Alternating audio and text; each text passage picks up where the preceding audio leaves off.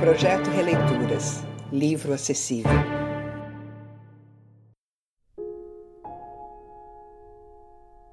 Aqui em casa pousou uma esperança. Não a clássica, que tantas vezes verifica-se ser ilusória, embora mesmo assim nos sustente sempre, mas a outra, bem concreta e verde, o inseto. Houve o grito abafado de um dos meus filhos. Uma esperança, e na parede bem em cima de sua cadeira. Emoção dele também, que unia em uma só as duas esperanças. Já tem idade para isso. Antes surpresa minha, esperança é coisa secreta e costuma pousar diretamente em mim, sem ninguém saber, e não acima de minha cabeça numa parede. Pequeno rebuliço, mas era indubitável, lá estava ela, e mais magra e verde não podia ser. Quase não tem corpo, queixei-me. Ela só tem alma, explicou meu filho. E como filhos são uma surpresa para nós, descobri com surpresa que ele falava das duas esperanças. Ela caminhava devagar sobre os fiapos das longas pernas, por entre os quadros da parede. Três vezes tentou renitente uma saída entre dois quadros três vezes teve que retroceder caminho. Custava aprender. Ela é burrinha, comentou o menino. Sei disso, respondi um pouco trágica. Está agora procurando outro caminho. Olhe, coitada, como ela hesita. Sei, é assim mesmo. Parece que esperança não tem olhos, mamãe. É guiada pelas antenas. Sei, continuei mais infeliz ainda.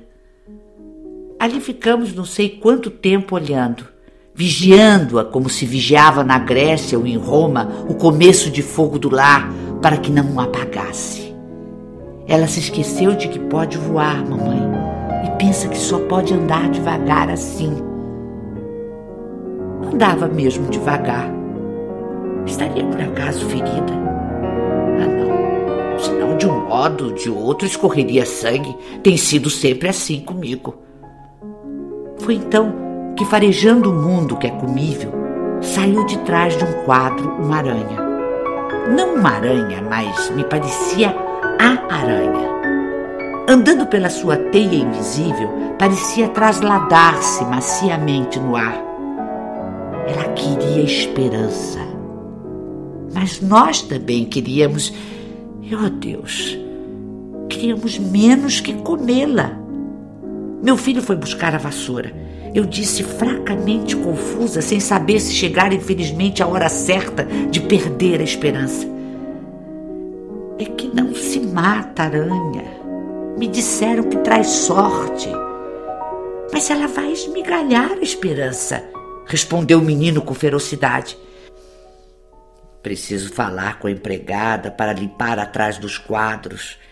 Falei sentindo a frase deslocada e ouvindo o certo cansaço que havia na minha voz. Depois devaneei um pouco de como eu seria sucinta e misteriosa com a empregada. Eu lhe diria apenas: Você faz o favor de facilitar o caminho da esperança.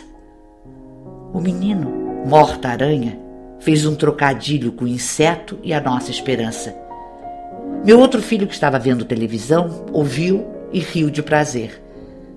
Não havia dúvida. A esperança pousara em casa, alma e corpo. Mas como é bonito o inseto! Mais pousa que vive. É um esqueletinho verde e tem uma forma tão delicada que isso explica porque eu, que gosto de pegar nas coisas, nunca tentei pegá-la. Uma vez, aliás, agora é que me lembro, uma esperança bem menor que esta pousara no meu braço. Não senti nada de tão leve que era. Foi só visualmente que tomei consciência de sua presença. Encabulei com a delicadeza. Eu não mexi o braço e pensei: e essa agora? Que devo fazer? Em verdade, nada fiz.